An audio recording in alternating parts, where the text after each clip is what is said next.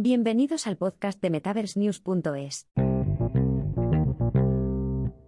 Grandes adquisiciones de XR y recaudación de fondos. La FTC bloquea a Meta. La FTC bloquea la adquisición de Meta por 400 millones de dólares. Fundamental gana 20 millones de dólares y Gravitix consigue grandes inversiones. A medida que crece la demanda de soluciones Web 3 y de realidad extendida, XR, muchas empresas desean ampliar sus ofertas para satisfacer un mercado en expansión. Los casos de uso para los trabajadores de primera línea están aumentando debido a la creciente presencia de soluciones de la industria 4.0 y a las oportunidades de transformación digital de empresas de tecnología inmersiva como Realwear y Buzix.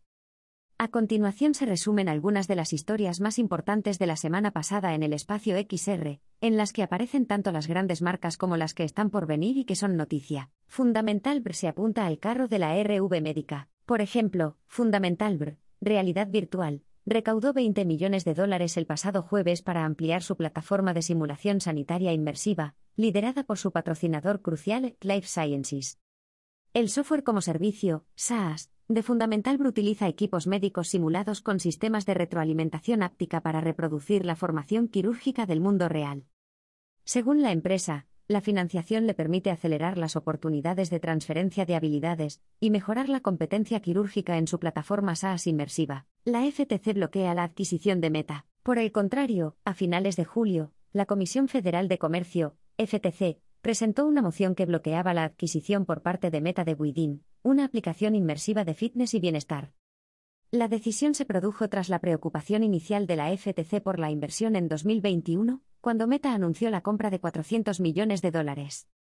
La FTC insta al Tribunal de Distrito de Estados Unidos para el Distrito Norte de California a detener la transacción. El anuncio dice que la compra frena la futura innovación de XR y rivalidad competitiva.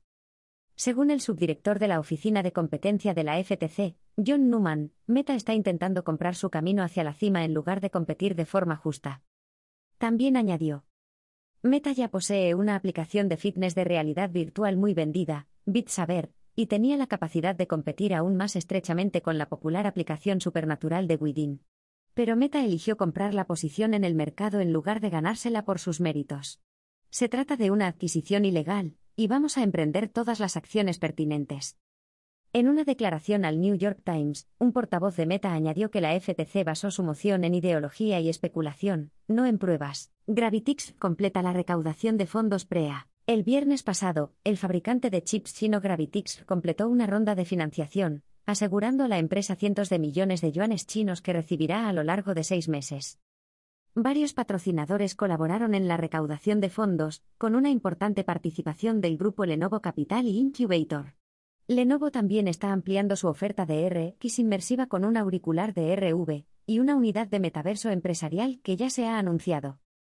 La financiación permite a Gravitix ampliar sus operaciones expandiéndose a nuevos mercados y aumentando su base de empleados. Además, la financiación asegura a la empresa china un importante apoyo en investigación y desarrollo. El Usocom adquiere Eolian. A principios de agosto, el Mando de Operaciones Especiales de los Estados Unidos, USOCOM, comenzó a aprobar los kits de asalto táctico de realidad aumentada, ARTAC, de la empresa XR Eolian para ampliar el entrenamiento militar inmersivo. El USCOM adquirió el hardware ARTAC para aprovechar el entrenamiento inmersivo con el fin de mejorar el conocimiento de la situación y las habilidades de planificación de la misión.